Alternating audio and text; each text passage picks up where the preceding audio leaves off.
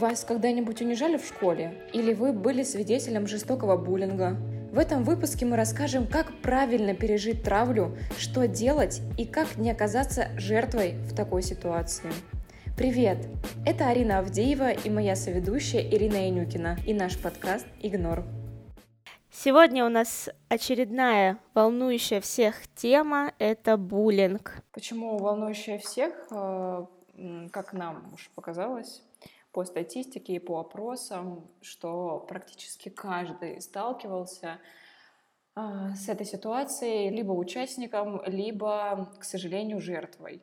А, да, как оказывается, у многих моих знакомых, а, мы сегодня выясним это в подкасте, случались а, травля в школе, случалось, да, либо какие-то проблемы вот такие непосредственно на работе. А, очень много статей в последнее время пишется на эту тему, многие делятся своим опытом, и нам захотелось разобраться, почему же вообще так происходит. Мы не смогли разобраться вдвоем.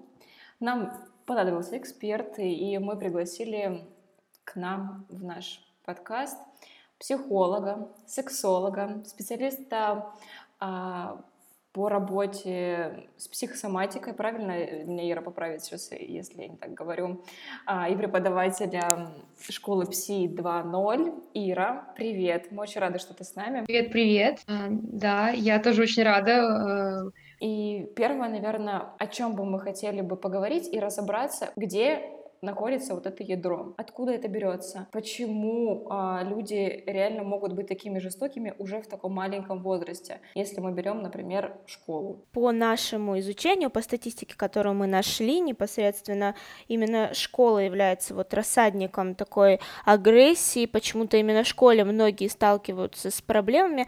Э, может быть, это связано с возрастом, с переходным возрастом. Э, вот хотелось бы разобраться. Да, была э, вот хорошая фраза про переходный возраст. Как бы все знают, что он есть, да, но, э, возможно, не совсем понимают, что происходит в этот период.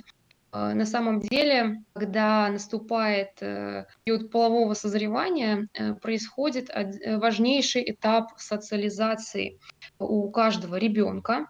А, это тот этап, когда ребенок чувствует себя уже более отделенным от родителей, и в том обществе, в котором он общается, начинается, собственно, выяснение границ своего места в этом социуме. И это процесс абсолютно нормальный да, нужно понимать, что это происходит со всеми. Важно, чтобы каждый ребенок э, его прошел максимально экологично. И э, здесь же как раз начинает проявляться буллинг. А буллинг – это такая экстремальная форма этого процесса.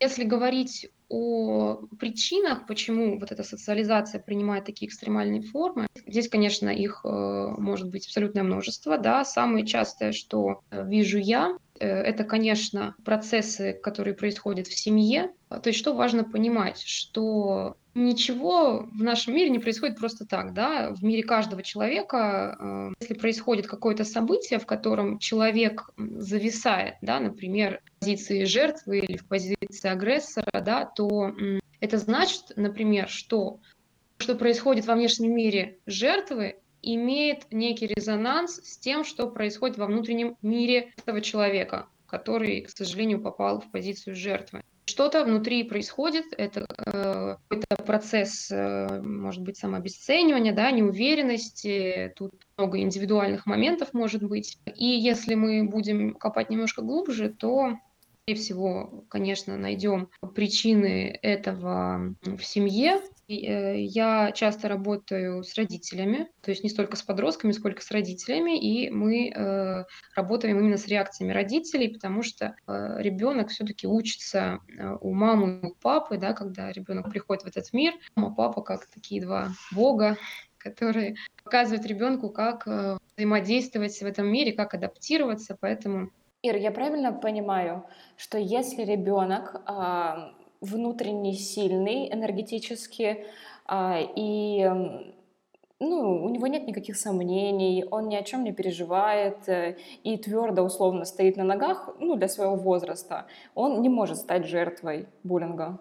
А, Скорее всего, нет, или, по крайней мере, он в этой роли не задержится. То есть, э, в принципе, ну, может быть, если не со всеми, то с многими из нас э, в жизни происходят ситуации, где кто-то пытается э, прощупать наши границы, да, или как-то узнать, как, как можно с нами себя вести, а как нельзя, да, это и во взрослом возрасте проявляется. Здесь вопрос наших реакций. Просто кто-то э, с этим согласится, да, потому что, как я уже сказала, будет внутри вот это ощущение. Кто-то скажет, нет, извините, со мной так нельзя. Может быть, это будет э, э все переведено в шутку с какой-то самоиронией, да, я считаю, что вообще навык самоиронии – это самый э, классный здоровый навык, который может быть у человека. Все, и там просто не будет почвы для этого буллинга, да, или этот э, стресс, эти моменты социальные, они будут решены просто гораздо быстрее, да. То есть получается, что большинство школьников так или иначе сталкиваются с буллингом, но если ребенок э, психически более устойчив, у него в жизни там все хорошо, хорошее материальное положение, как бы, э, то ему будет легче просто с этим справиться, выйти и занять уже какую-то другую сторону, ну, либо просто перестать быть объектом агрессии. Да, конечно, однозначно однозначно, и еще играет э, роль ощущения общей безопасности, да, насколько ребенок живет в безопасном для него мире, а именно ощущение внутреннее, да, то есть мир для меня безопасен, у меня есть поддержка. Вот эти моменты, конечно, тоже важны. Внутреннее ощущение это, это самое главное, потому что э, хоть часто говорят, что э, объектами буллинга становятся э, люди с другим цветом кожи какие-то отличающиеся, тем не менее есть много примеров, какая-нибудь абсолютно симпатичная девуш... девочка, подросток из обеспеченной семьи, э, приятная, тоже становится объектом буллинга. Ну вот я хочу признаться, наверное, это будет выпуск откровения, что я была жертвой буллинга а, и достаточно продолжительный период. Ну, как это мне казалось. Это был седьмой класс. А, я пришла в новую школу. Мне кажется, это очень яркий и популярный сценарий для буллинга. Новая школа, переходный возраст. И а, я нравилась мальчику, но мне он не нравился. И, соответственно, из-за моего отказа а, против меня а, получился весь класс. И я не знала, что делать в этот момент. Вот это самое, знаешь, наверное, страшное и непонятно, куда идти. Что делать в этот момент? Учитывая, что с родителями у меня как-то не были выстроены отношения прям так, чтобы они меня поняли и решили, что да, наверное, это ты все-таки э, ребята против тебя, а не ты просто не хочешь учиться в этой школе. Вот что делать в этот момент? Ты, вот ощущение, что ты остаешься один со всем этим миром, ты его держишь на руках, и ты вот сил нет. Вот ты очень... Э, спасибо, что поделилась. Такой, на самом деле, очень классный э, пример того, что может произойти. Ну, что когда э, является вот это ощущение, да, когда входишь э, в роль жертвы, сам, самое главное — это получить поддержку и ощущение безопасности от кого-то. А, но что часто происходит? Э, Ребенок эм, приходит к родителям, да, а родители не понимают. А, вообще частые случаи это когда э, родители, даже не в контексте с буллингом, э, родители встают на сторону школы, каких-то в любых школьных вопросах практически. Очень часто бывает, родители на стороне школы говорят, это ты, ты не хочешь, это твои проблемы, да, не вникают, то есть как бы всю эту ответственность перекладывают туда. Эм, и, соответственно, ребенок, конечно, чувствует себя в этом, в этом одиноким. То есть вот два главных а, таких защитника, да, опоры вдруг встают на, а, на какую-то другую сторону. И это, кстати, одна из причин, почему часто бывает так, что дети не рассказывают родителям, когда их травят. Uh, в школе чаще всего учителя все-таки знают о том, что существует буллинг, если они даже не видели это своими глазами, все равно это видно по тому, как взаимодействуют между собой школьники, да, обычно как бывает, да, пока, пока они не увидят непосредственно какое-то физическое насилие, ничего не делается. Учителя видят, ничего не делают, родители тоже, вот они на стороне школы, все, э, появляется ощущение этого одиночества, да, небезопасности, некуда пойти, не с кем поговорить. Такой простой момент, да, с кем-то поговорить, чтобы тебя поняли, вроде бы, но э, это на самом деле очень важно. И э, вот вначале говорили, да, что я еще работаю с психосоматикой, это все наши телесные реакции. В психосоматике есть такое понятие, как э, изолированность. Это один из параметров, э, вследствие которых возникает какой-то телесный симптом. Это когда в период стресса человек чувствует себя одиноким, изолированным, одним вот в этом стрессе. Тогда включается биология. Да? И э, поэтому э, очень важно иметь кого-то рядом, кто даст это ощущение безопасности, с кем можно просто открыто поговорить о том, что происходит. Ты можешь нам сказать, что делать? Вот э, я сейчас в седьмом классе. Что мне, как подростку, нужно делать, зная, что родители не поймут, в школе защиты никакой нет. А подруги, да, я рассказывала, но это не помогало, потому что подруга не училась со мной в школе, и, по сути, я все равно была одна каждый день со своей проблемой. Ты можешь нам сказать, что делать? Вот я сейчас в седьмом классе. Что мне, как подростку, нужно делать, зная, что родители не поймут, в школе защиты никакой нет, а подруги, да, я рассказывала, но это не помогало, потому что подруга не училась со мной в школе, и, по сути, я все равно была одна каждый день со своей проблемой. В этом случае, конечно, идеале еще говорить с родителями, да, все-таки э, максимально честно, открыто продолжать с подругами, даже если они не помогают как-то, даже просто поговорить с ними, рассказать об этом, чувствовать себя не одиноким в этом, это будет уже э, огромной помощью. Э, сейчас, в принципе, есть возможности, как, например, обратиться, может быть, э, к школьному психологу, да, или в какой-то, э, может быть, есть центр поддержки, да, но это, конечно, такие моменты э, довольно сложные, потому что я понимаю, что подросток редко пойдет и, и расскажет все. Поэтому, именно поэтому, как я считаю, нужно ну, я прям считаю, что нужно в школах учить э, детей, подростков э, говорить, выражать свои чувства, говорить открыто, строить честный, открытый диалог. Потому что, к сожалению, нас этому никто не учит, и часто бывает, что и в семье много, многое умалчивают. Дети это все чувствуют. Поэтому это навык, который каждый должен, в принципе, вырабатывать. То есть даже если не брать вопросы буллинга, а, это к здоровью.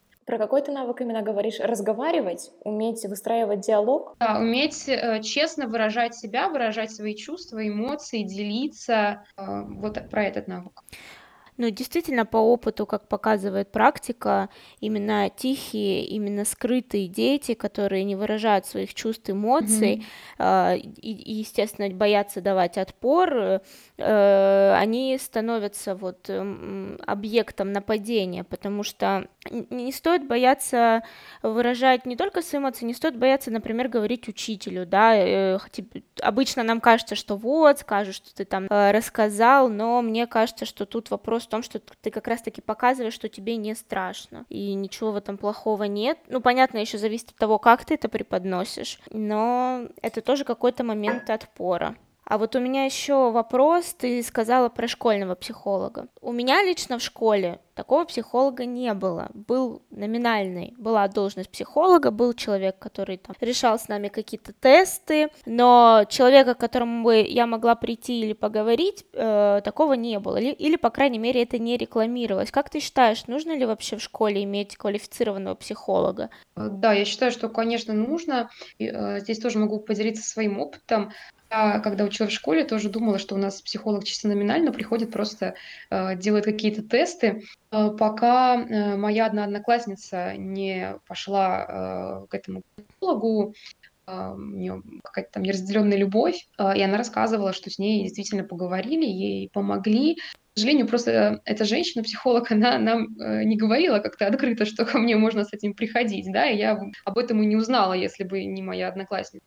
Ну, конечно, психолог должен быть, и учителя тоже, в свою очередь, ну, я не люблю слово «должны», э, но все-таки хорошо было бы, если бы они обращали внимание да, на э, то, что происходит, потому что атмосфера в классе, когда человек в стрессе, он не может ни учиться нормально, ни э, готовиться к занятиям. Если учителя молчат, а если учителя молчат, как родителю распознать, что что-то с его ребенком не так. Мы все прекрасно понимаем, что, к сожалению, э, родители Советского Союза а, не всегда выстраивают очень плотные отношения с детьми, особенно в таком возрасте. Особенно вот возраст, наверное, с 6 по 10 класс. К сожалению, есть много пробелов. И вот как в эти моменты разглядеть, что у тебя с ребенком что-то не так, и помочь ему, может быть, самому выйти с ним на разговор. То есть это, может быть, есть какие-то прям а, явные факторы. То есть как в ребенке разглядеть, что над ним издеваются. Конечно, есть и явные факторы. Это э, различные э, депрессивные подавленные состояния, то есть то, что можно будет заметить. Если травля продолжается некоторое время, то это могут быть и даже какие-то полусуицидальные вещи, да, или часто дети ранят себя. Ну, это, конечно, такие уже экстремальные проявления, да, но даже на уровне эмоций все равно можно уже заметить. И э, здесь тоже многое зависит э, от культуры общения в семье, насколько, в принципе, э, родители уже к этому возрасту выстроили вот эти доверительные, открытые отношения со своим ребенком. И здесь важно родителям тоже посмотреть на себя, да, насколько они сами э, умеют это, да, насколько они честны со своим ребенком, насколько экологично с ним общаются, да, потому что э, бывает так, что ты, ты ребенок, ты должен со мной мне все открыто говорить, да, а я, а я с тобой не буду, я же взрослый. Э, и такие вещи, они тоже вносят некоторый диссонанс в доверие своим родителям. Конечно, здесь важно дать э, ощущение поддержки, безопасности. Что еще очень важно, я бы хотела да, поделиться э, насчет реакции родителей. Когда происходит э, травля, неважно, это родитель жертвы или агрессора, в любом случае э, это проявление некоторой, некоторой энергии, да, некоторой личности, которая э, есть в ребенке, да, не просто так, в каждой Э, семье есть э, подросток, эм, который подвергается буллингу, да, и нужно понимать, что это тоже некий процесс. Нужно обратить внимание на себя, да, почему так вообще произошло, что во мне. Всегда за такую саморефлексию. Не так страшен сам факт этой травли или буллинга, да, как я уже говорила, в этот период у детей так активная социализация происходит. А, важно, как а, ребенок и его родители проживут этот стресс, потому что это процесс, это очень классный процесс на самом деле. Я думаю, что многие из нас э, когда-либо в жизни испытывали состояние жертвы, да, когда хочется, может быть, себя пожалеть, сесть в уголочек, забиться, да, и грустить, да, просто у кого-то этого больше, у кого-то меньше, но в любом случае иногда бывает. И это есть некоторая личность, которая живет, и она будет играть свою роль, пока вот это э, а, хотела говорить слово карма, но скажу, пока эта карма себя не живет. И важно здесь привнести максимально личную трансформацию. То есть, если уж э, вляпались, извините, в, в, в вот эту ситуацию буллинга, э, важно научиться внутренней трансформации, научиться эволюции. Это будет тогда для ребенка просто огромным подарком. Если он проживет в себе вот эту травму, все, дальше э, будет просто как, Иисус подходить к другим людям, кто в позиции жертвы, касаться их, и все, они будут исцеляться. Просто потому что уже есть такой опыт, есть опыт этого проживания, есть опыт трансформации. Если ты в детстве не смог, ну или не в детстве, в любом возрасте, если ты не смог справиться с буллингом, с какими последствиями ты можешь э, столкнуться уже во взрослой жизни? Я не люблю делать таких э, предсказаний, потому что э, я считаю, что что это может быть э, плохим внушением, да, мы не знаем, у каждого свой индивидуальный процесс. А, я обычно иду э, в обратном порядке, да, то есть если во взрослом возрасте мы имеем какую-то похожую ситуацию, да, то могу предположить, что если мы пойдем в терапии там, в детство, мы где-то откопаем ну, такие же схемы да, поведения. А, но если э, это происходит сейчас с подростком, это не значит, что дальше обязательно будет э, какие-то проблемы иметь. Мы не знаем, может быть, э, на этом все исчерпается, пройдет, и дальше все будет замечательно. Но опять же, это если ребенок проживет правильно. А, как я понимаю, вот по твоим словам, достаточно просто, просто разговаривать то есть в этой ситуации, э, с, с этой проблемой, кто сталкивается с буллингом, на самом деле вот не нужны какие-то таблетки, да, не нужны даже, может быть, специалисты, нужен просто человек близкий, который может тебе морально помочь. Но э, буллинг, на самом деле, это же очень страшно. Страшно в том плане, что многие с этим сталкиваются, многие проживают его неправильно, и это дает очень горькие результаты. Конечно, от самых худших до достаточно таких умеренных, но которые потом во взрослой жизни уже мешают тебе.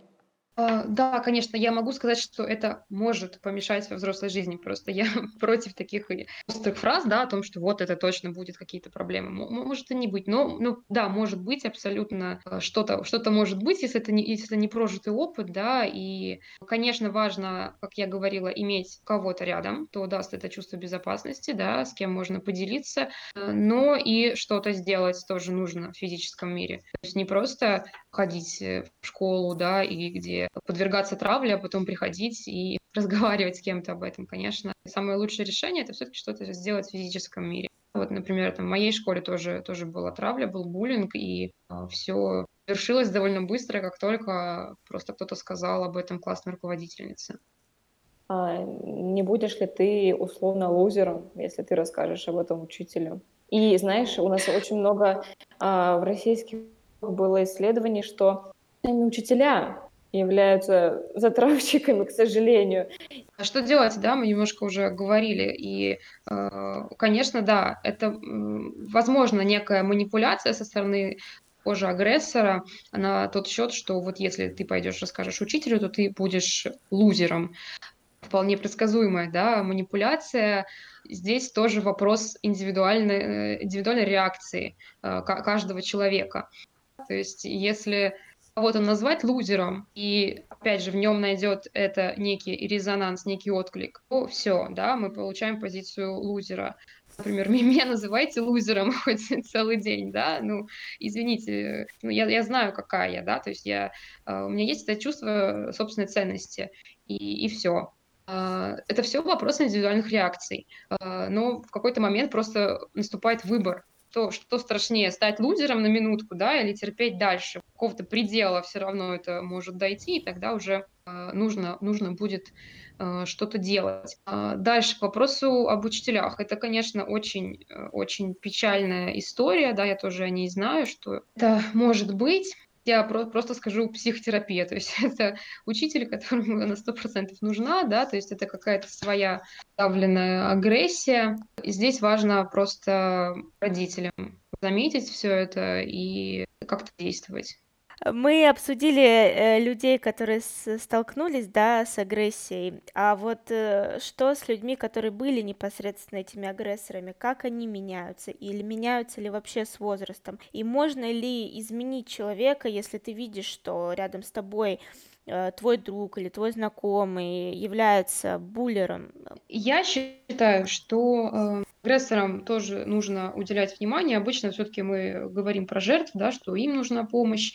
Агрессорам нужна также помощь, э, потому что, во-первых, в этом тоже нет, нет счастья, да, в этой роли агрессора, то есть это не идет не от того, что человек вот такой счастливый и классный, он вдруг становится агрессором, да, понимаем, что э, это тоже определенные какие-то травмирующие моменты, да, которые приводят к этому что здесь может быть? Часто встречаю в своей же практике, например, моменты подавленной агрессии в семье, и ребенок компенсирует таким образом. Или наоборот, может быть, ребенка в семье и он таким образом компенсирует где-то еще. То есть может быть по-разному однозначно нужно с ними работать, потому что агрессора надо учить э, эмпатии, чувствовать других людей, да, потому что когда э, делаем больно человеку другому, то человек, который чувствует других людей, он просто не будет этого делать. А здесь эмпатия низкая чаще всего, да, и это тоже целый, целый процесс, как э, помочь агрессору я часто сталкиваюсь, что и родители агрессоров находятся в полнейшем отрицании. Они говорят, нет, мой ребенок а, лапочка и никого никогда не обидит. Но как-то по-своему ненавязчиво мы можем, конечно, на это повлиять. Конечно, считаю, что других, других людей не изменить без их желания, да, на все, нам все должно быть э, какое-то свое э, желание. Но если давать адекватную обратную связь хотя бы, то э, это, это может повлиять. Или если хотя бы родитель услышит, то действительно, да, есть такое, родителям это сложно обычно принять, потому что, ну, они тут же свой счет, естественно, это воспринимают. Как же так, я плохой родитель, что я а, вырастил агрессора. Здесь же стоит вопрос, э, можно какой-то и терапии для родителей, да, поддержки в, в этом э, случае. Вот я читала, что есть три позиции в этой ситуации.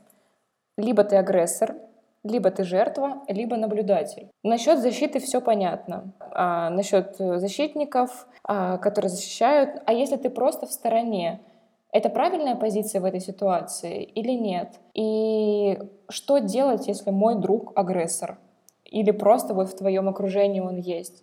И если э, друг агрессор, то это очень интересный вопрос на самом деле, потому что у агрессора чаще бывает так называемая поддержка. Э, это тоже это еще одна роль. На самом деле их больше, чем три. Э, может быть, агрессор, э, команда агрессора, да, жертва, те, кто защищает жертву, и те, кто в нейтральной позиции находится.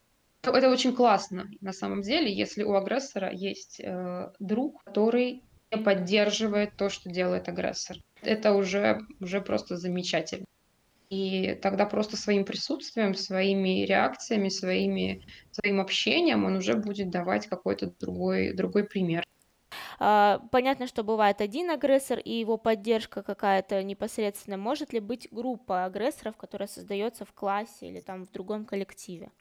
Насколько я знаю, это бывает реже. Чаще всего агрессор и поддержка, и часто поддержка э, являются исполнителями. Бывает такое, что агрессор, он давит как-то эмоционально, да, а поддержка физически проявляет, такое тоже бывает. Может быть и несколько агрессоров, но все-таки если мы возьмем прямо биологию, биологию, да, обычно э, вот это альфа, он, он, он один, если мы возьмем, например, мальчиков, да, то там будет э, определенная конкуренция возникать.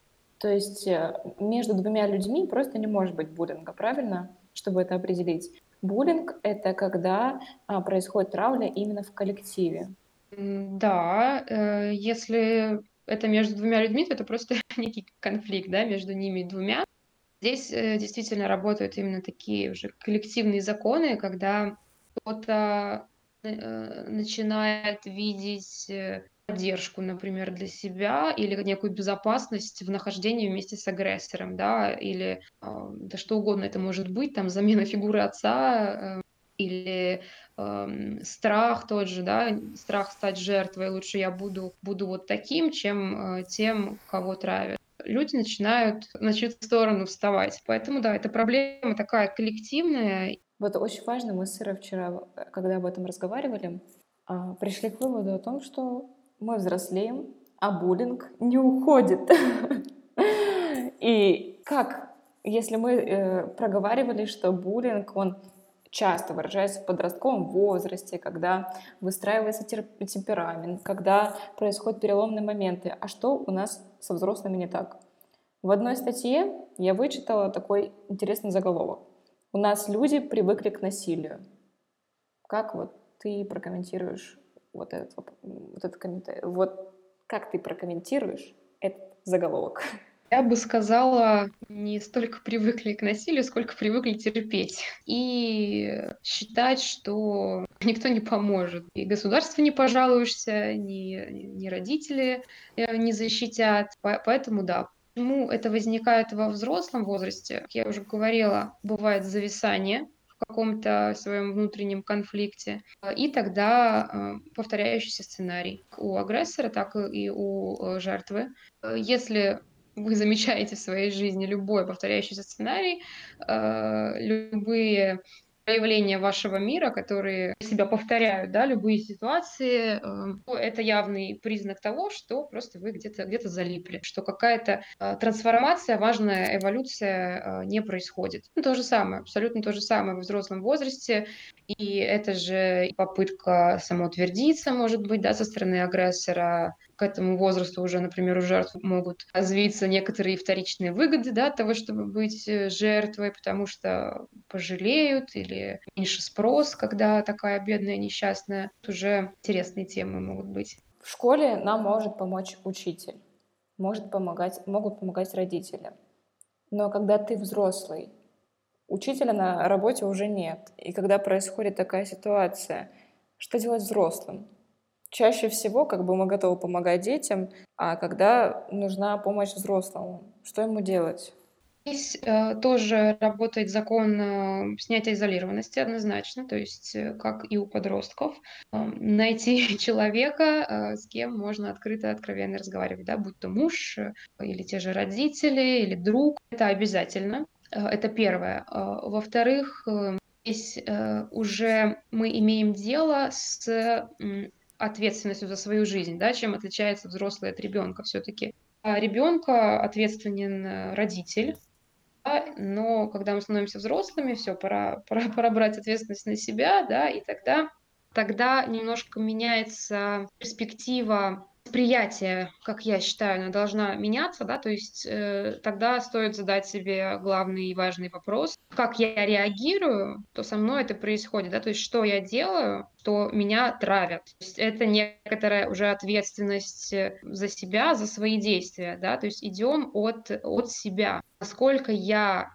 живу в безопасном мире, насколько я могу отстоять свои границы. А, то есть это много вопросов к себе. А вот это про ответственность. Э, и э, здесь же будет, э, конечно, работать психотерапия, да, потому что э, все эти вопросы надо проходить.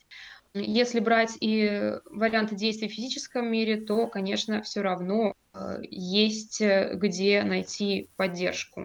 Этот вопрос можно решить и на работе, и э, думаю, вы со мной согласитесь, что каждый работодатель на самом деле заинтересован в том, чтобы атмосфера была хорошая, потому что так повышается э, производительность труда. Поэтому этот вопрос э, может быть интересен. И, конечно же, это навык тоже, который надо вырабатывать, э, то есть задавать себе вопрос, а, ну, что происходит, собственно, в моем мире, почему со мной это произошло, и что мне сделать, чтобы мне поменяться внутри, вот это про ответственность. Реакция на буллинг, если это агрессивная реакция, она же никак не поможет, правильно, если ты являешься жертвой. Да, вообще любая эмоциональная реакция будет э, вливать масло в огонь. То есть, когда мы реагируем эмоционально на какой-то стресс, да, то значит там есть для нас что-то, что э, резонирует, да. Это в принципе не про буллинг, а вообще про все. Можно это э, применять э, э, этот же закон.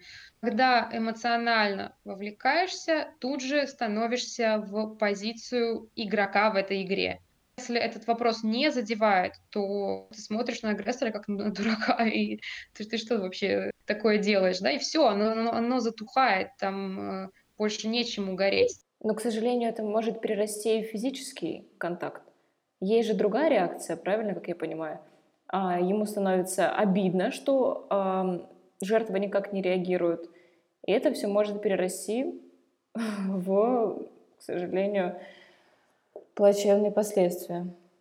Ну, смотрите, здесь важно немножко не путать понятия, потому что когда э, говорим э, никак не реагирую, э, это не значит, что когда ко мне проявляют агрессию, я молчу и делаю вид, что со мной этого не происходит. Или чувствую какие-то эмоции, но я их не выражаю, то есть я просто подавляю. Это стратегия, ведущая в никуда. Уж если, если они есть, то лучше их выразить. Да? Э, не будем никого обманывать, тем более, что это не получится. Это первое. Во-вторых, э, отсутствие отсутствие реакции, это не есть адекватная реакция. Когда я говорила именно про отсутствие эмоциональной вовлеченности, то есть когда меня это настолько сильно задевает, что я начинаю сама агрессировать, начинаю как-то или обижаться, плакать, да, вот настолько не значит, что не нужно отвечать. Не значит, что нужно сказать, вот здесь мои личные границы, и со мной так нельзя. В любом случае, это не, не про то, что ничего нельзя делать. Это очень важно. Мне кажется, это отличная нота, на которой можно перейти к финалу, а, подытожить, что Основные советы, э, о которых сегодня говорили, э, это э, так называемое снятие изолированности, да, то есть учиться говорить открыто с друзьями, с родителями, с близкими людьми, с мужьями и женами. Это очень важно, и э, я очень хочу донести эту мысль, что это важно не только для психики, но и для тела. Это сто процентов. Еще, может быть, э, такое расскажу упражнение есть э, психологическое, что можно делать, если вдруг накрывает э, это ощущение тревоги, паники, страха, да, что что-то может случиться. Очень простая вещь, которую можно сделать, да, если чувствуете, что вот есть, э, есть такое. В этот момент нужно остановиться, сесть или, или встать, почувствовать э, ногами пол, заземлиться, сделать несколько вдохов, выдохов э, и распространить свое внимание на то пространство, где вы находитесь. Например, это комната. Это подросток или даже взрослый, неважно, он приходит домой, и он чувствует, что вот это моя комната, можно даже руками потрогать стены, и прямо сказать телу, что сейчас я в безопасности, сейчас мне никакая опасность не угрожает, я в полной безопасности, да, все со мной хорошо, э, я выживу, то есть дать своему телу почувствовать это. И для этого нужно уйти из своих мыслей о каких-то возможных опасностях, конфликтах. Очень классное, простое упражнение, и э, тогда запускаются очень важные процессы. Тело успокаивается, ум становится более ясный, и тогда э, в этом состоянии приходят какие-то мысли, которые, возможно, станут спасительными в этой ситуации. Ира, спасибо тебе большое за этот потрясающий разговор. Да, я очень рада была. Давайте больше говорить, давайте больше говорить искренне, чувствовать друг друга, не игнорировать проблемы, не игнорировать ситуацию, которая происходит вокруг нас. И как Хакамада сказала, что энергия работает, когда она работает рядом с людьми. Поэтому давайте делиться энергией, помогать друг другу, если мы видим, что помощь необходима. И чувствовать себя, как уже говорила это Ира неоднократно, и помогать друг другу в этой ситуации, если вы в ней оказались. Спасибо большое, Ира, за то, что ты была с нами. Каждый из дому. Но я думаю, что мы сумели донести очень важные мысли сегодня.